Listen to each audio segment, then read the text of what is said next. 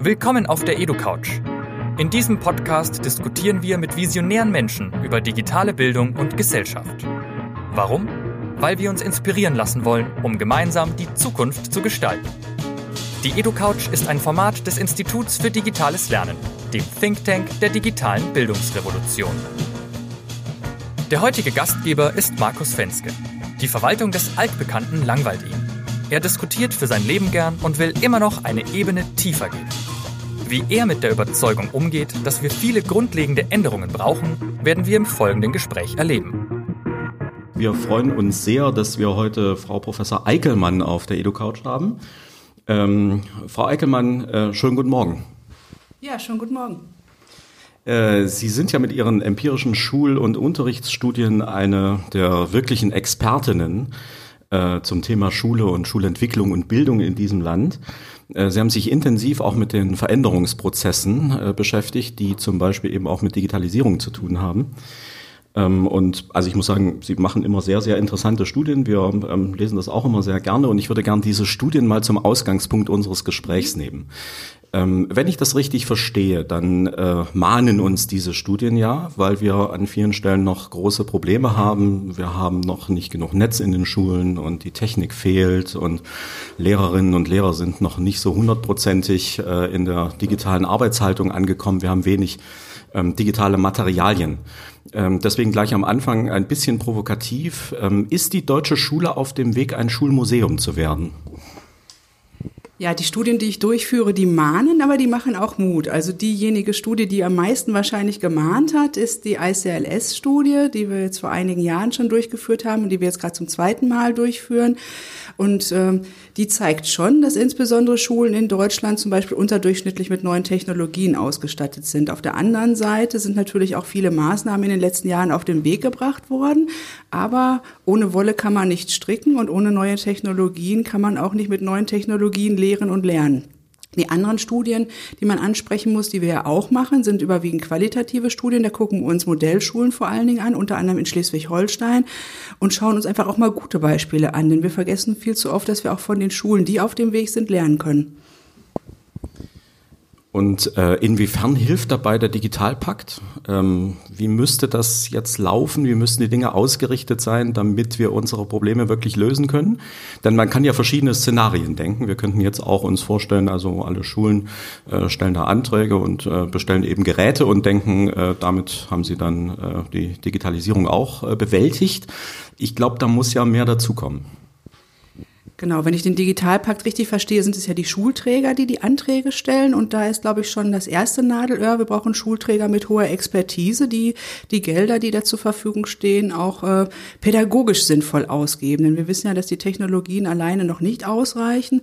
Ähm, dann gibt es eine schöne Schule von dem Kollegen Breiter, der mal ausgerechnet hat, dass wir eigentlich viel, viel mehr Geld brauchen. Und wenn wir in den internationalen Vergleich schauen, dann müssen wir auch wirklich sagen, es könnte sein, dass es nur ein Tropfen auf den heißen Stein wird. Und hier müssen wir wirklich schauen, dass wir Nachhaltigkeit erzeugen. Wir haben jetzt verschiedene Studien in den letzten Jahren schon gehabt, auch große Laptop-Ausstattungsprogramme beispielsweise. Und die haben uns, uns gezeigt, eine Einmal-Anschubfinanzierung mit Technologien, ohne Konzepte zu haben, ohne an Nachhaltigkeit zu denken, das verpufft, sodass man ein bisschen provokant jetzt antworten könnte, wenn wir nicht aufpassen, dann führt der Digitalpakt dazu, dass wir in einigen Jahren ganz viele Altgeräte in den Schulen haben, wie andere Ausstattungsprogramme uns das auch schon aufgezeigt haben. Und wenn wir jetzt nicht die Arrondierung korrespondierenden Maßnahmen alle mitdenken, dann erleiden wir möglicherweise Schiffbruch. Aber noch bin ich guter Dinge, denn wir haben ja gerade erst angefangen. Ich greife das Stichwort Konzepte auf. Ähm, abgesehen von Technik äh, und von Internetversorgung, was genau müssen Schulen und Lehrerinnen anders machen? Ja, also wenn Sie mich fragen, würde ich mittlerweile gerne die Schule kom komplett umkrempeln. Ja, wir haben ja Schulgebäude, die sind äh, aus den Konzepten oder architektonischen Konzepten über 100 Jahre alt. Äh, teilweise sind die über deutlich älter noch. Wir haben Unterrichtskonzepte, die wir immer versuchen aufzubessern mit neuen Technologien. Also wir haben immer noch diesen Ansatz in Deutschland, der übrigens sehr erfolglos war in den letzten 30 Jahren, vorhandene Unterrichtskonzepte anzureichern mit ein bisschen etwas aus der Richtung Technologie. Und das funktioniert funktioniert einfach nicht. Ich glaube, wir müssen ganz anders über Lernen, Lernprozesse nachdenken.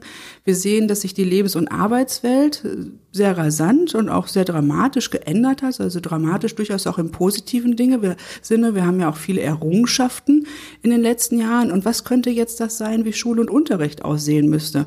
Und wenn wir dann weiterhin 30 Schülerinnen und Schüler in dem frontal ausgerichteten Tische- und Stühle-Setting haben, dann hilft es auch nichts, wenn wir jetzt noch ein Whiteboard daneben hängen. Ähm, das führt mich auf eine ja auch fundamentale Frage, die glaube ich damit zusammenhängt. Ähm, die Bildung, äh, gerade auch die schulische Bildung, ist ja durch einen gesellschaftlichen Bildungsauftrag definiert. Ähm, kurz gesagt, ähm, ähm, gibt es den ja auch schon sehr lange und der heißt ja, ähm, also die ältere Generation gibt etwas Brauchbares, ich verkürze das mal, an die jüngere Generation weiter. Nun leben wir in einer äh, Welt, die sich rasant ändert, ähm, wo wir ähm, auch Veränderungen dessen haben, was wir an Wissensbeständen in der Zukunft brauchen werden, wahrscheinlich. Ähm, und deshalb meine Frage, ähm, muss sich die Begründung von Schule nicht insgesamt ändern? Und davon abgeleitet dann, was würde das bedeuten für dieses System Schule? Also ich äh, gebe ja auch eine große Vorlesung an der Universität Paderborn zum Thema Schultheorie und da schauen wir uns genau an, welche Funktionen Schulen in der Gesellschaft haben. Und zwar erstmal unabhängig von jeweiligen gesellschaftlichen System und auch von der jeweiligen Zeitform. Da stehen einfach wichtige Aspekte wie Qualifikationsfunktion, Enkulturationsfunktion, Sozialisationsfunktion im Vordergrund. Und ich glaube, das hat sich nicht geändert, aber die Gesellschaft hat sich geändert. Also müssen wir auch an Schule nachschrauben. Wir können jetzt nicht einfach stehen bleiben mit dem, was wir vor 50 Jahren entwickelt haben und sagen, das trägt weiter. Ich glaube, wir müssen auch lernen, mit der Dynamik mitzugehen. Wir haben insgesamt Strukturen, die doch sehr ähm, ja am Alten verharren oder wenn man merkt, dass sich etwas ändern muss, dass sich Änderungen unheimlich lange hinziehen.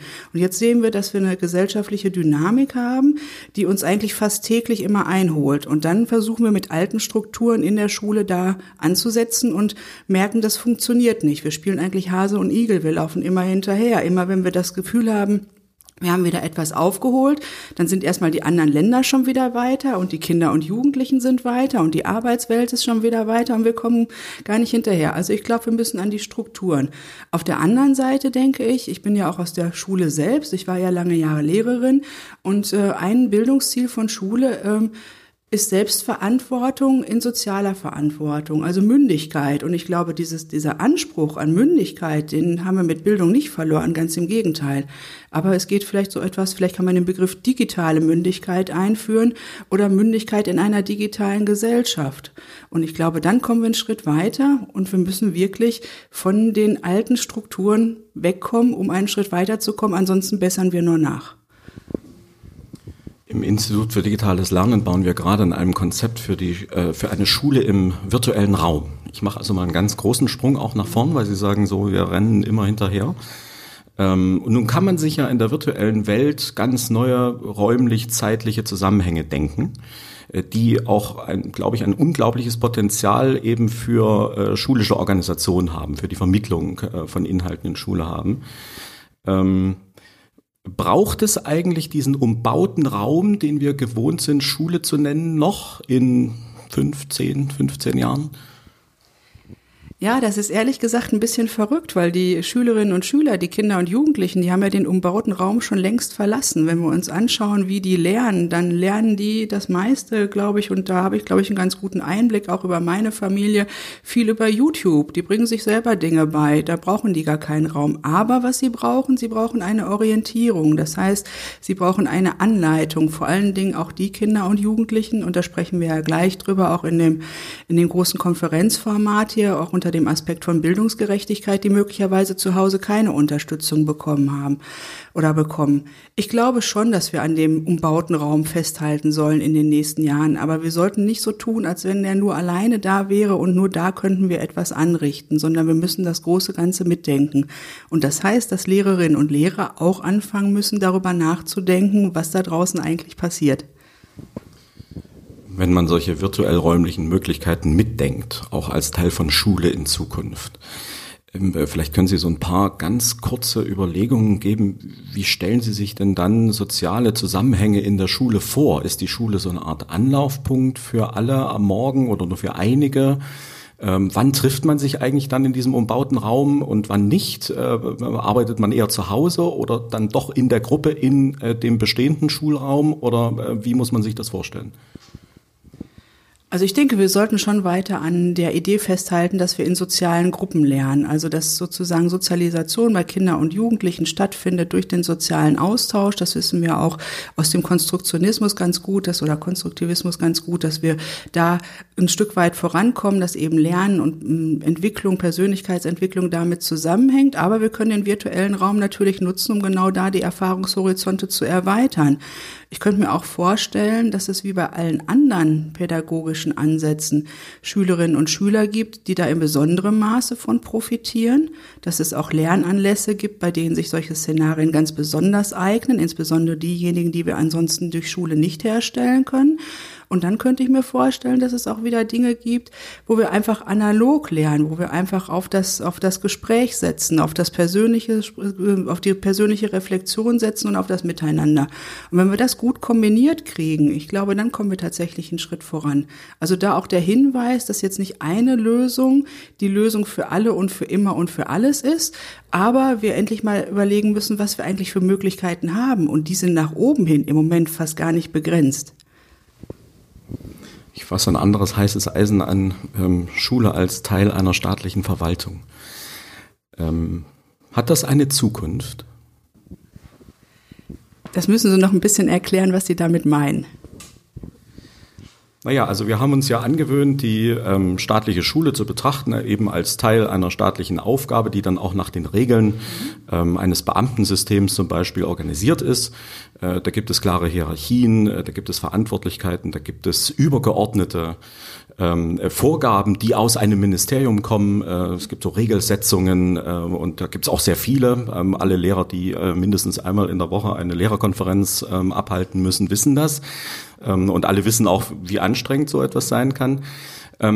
Ähm, das führt natürlich dazu, dass wir an bestimmten Stellen langsam sind, dass die Innovation nicht so in die Schule fließt, wie das eigentlich sein müsste, dass wir uns mit neuen Konzepten nicht ausreichend äh, beschäftigen, weil da diese Beharrungskräfte eben eines staatlichen Systems sind, das von sich glaubt, ähm, wir waren schon immer da, wir sind heute da, wir werden auch morgen da sein und deswegen ähm, ist auch Schule äh, sozusagen äh, davon abgesichert. Ähm, und deswegen, ähm, das ist der Hintergrund der Frage. Also können wir eigentlich so weitermachen? Ja, Sie stellen eine Kausalität her, dass Sie nämlich sagen, dass diese Strukturen, und ich überspitze das jetzt mal dazu führen, dass wir dieses hohe Verharrungsvermögen haben. Ich glaube, wenn wir jetzt ehrlich im Moment auf Schule gucken, dann ist da viel, ganz viel Wahres dran. Aber für mich hieße das etwas anders. Also ich würde eine andere Konsequenz möglicherweise daraus ziehen. Ich glaube, dass Lehrerinnen und Lehrer und dass Schulen in einer unglaublich hohen Verantwortung sind, den Gesell die gesellschaftliche Stabilität in den nächsten Jahren aufrechtzuerhalten. Da spreche ich auch von Aspekten, die etwas mit äh, Weiterentwicklung demokratischer Werte zu tun haben. Also Stabilität als Gesellschaft insgesamt. Ich glaube, dass wir da gut gefahren sind, so einen Apparat zu haben, der da Strukturen schafft. Gleichwohl sind die Strukturen in Deutschland, das betrifft eigentlich alle Bundesländer, außerordentlich facettenreich. Ne? Die haben so viel hierarchische Ebenen, dass bis die sozusagen sich die Bälle voll äh, zugespielt haben und weitergekommen sind, ja, man das Gefühl hat, man verliert eigentlich die Geduld und sieht dann draußen, wenn man denn das Gebäude verlässt oder den Computerarbeitsplatz verlässt oder den Klassenraum verlässt, dass sich die Gesellschaft und weiterentwickelt hat. Meine Lösung wäre, diejenigen, die da an den Stellschrauben sitzen und sowohl gerne auch in der Hierarchie kompetent zu machen. Wir setzen im Moment, und das ist, glaube ich, richtig, mit Lehrerinnen und Lehrer Qualifizierung an. Wir haben die KMK-Standards für die Lehrerbildung, die neuen seit Mai 2019. Das war wichtig. Bis jetzt waren digitalisierungsbezogene Aspekte überhaupt nicht in Lehrerbildung verankert, systematisch. Nur da, wo es zufällig gut geklappt hat oder wo sich Bundesländer schon längere Zeit Gedanken gemacht haben. Aber wir müssen auch diejenigen qualifizieren, die an Stellschrauben sitzen. Also das fängt bei Schulleiterinnen und Schulleitern an, das geht mit der Schulaufsicht weiter, das geht mit der Bildungsadministration weiter und wir brauchen auch eine hohe Expertise in den Schul- und Kultusministerien, die einfach an die Zukunft glauben müssen über die Legislaturperioden hinaus. Nun sind wir hier beim Forum Bildung und Digitalisierung und das ist ja eine Veranstaltung, die eben Mut machen möchte und deswegen auch schulische Vorzeigeprojekte ähm, äh, vorführt hier sehr intensiv. Äh, nun gibt es ja viele solche äh, Foren, äh, wo sowas passiert ähm, und man ist jedes Mal begeistert äh, von dem, was man da so sieht. Ähm, äh, leider sieht man das dann häufig nicht, wenn man wieder zu Hause ist äh, und äh, an seine eigene Schule um die Ecke denkt. Ähm, äh, da kommt sowas häufig nicht an. Ähm, äh, deswegen die Frage, sehen Sie ähm, auch andere Hebel, äh, um ähm, Innovation sozusagen in die Schulen zu bringen? Ähm, oder würden Sie sagen, wir müssen eigentlich auf diesem Wege eigentlich immer nur weitermachen? Wir machen so ganz viele Veranstaltungen, die eben so die, also die ähm, ähm, Vorzeigemodelle äh, zeigen. Ähm, äh, was haben Sie da im Kopf?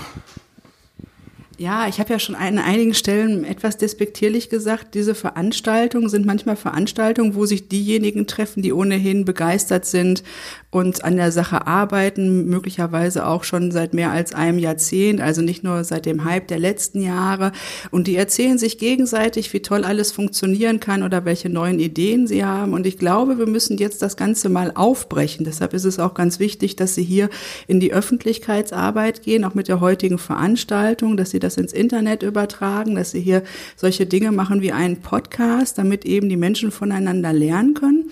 Ich komme aus der Schulentwicklungsforschung. Ich weiß, dass in jeder Schule unheimlich viele Ressourcen, Ideen und Expertise vorherrscht. Und wenn wir diesen Schatz heben könnten in den nächsten Jahren, also nicht nur mit äußeren Strukturen, die wichtig wären, wie die Veränderung von Kernlehrplänen beispielsweise in allen Fächern, sondern wenn wir uns auch genau anschauen, was Schulen überhaupt schon machen können, wo Expertise ist, wenn wir schaffen, dass wir äh, Lehrerinnen und Lehrer dazu bringen, sich gegenseitig Konzepte zu zeigen und, das weiß man auch aus der Schulentwicklungsforschung, Konzepte zu entwickeln, die auf eine einzelne Schule passen. Die passt genau die pädagogischen Herausforderungen, das pädagogische Settings unter Berücksichtigung der Schüler und Elternschaft und auch der Expertise in den Kollegen. Wenn wir das besser nutzen würden, das sind Schulentwicklungsprozesse, die dahinter stecken, dann kämen wir weiter weiter.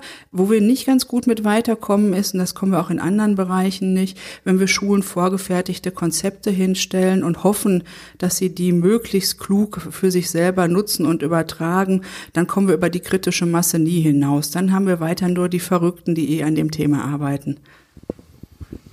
Nun sind wir schon fast am Ende unseres Gesprächs angekommen und ich möchte Sie nicht entlassen, ohne Sie danach zu fragen, an welchem wichtigen Projekt Sie gerade arbeiten. Was, was fasziniert Sie gerade? Ja, ähm, das sind mehrere Dinge, an denen ich arbeite. Das ist zum einen die ICLS 2018-Studie, die wir am 5. November im Rahmen einer Bundespressekonferenz vorstellen, die auch an dem gleichen Tag international vorgestellt wird und bei der wir erstmalig überhaupt sehen können, wie sich über einen mehrjährigen Zeitraum ähm, Kompetenzen von Schülerinnen und Schülern und schulische Rahmenbedingungen im Kontext von Digitalisierung in Deutschland im internationalen Vergleich verändert haben.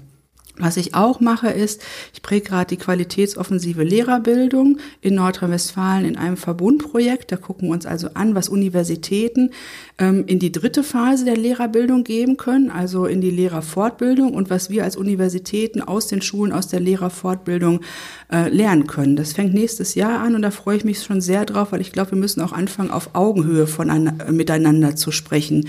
Also keiner hat in diesem Zusammenhang die Weisheit gepachtet. Also wir müssen voneinander lernen.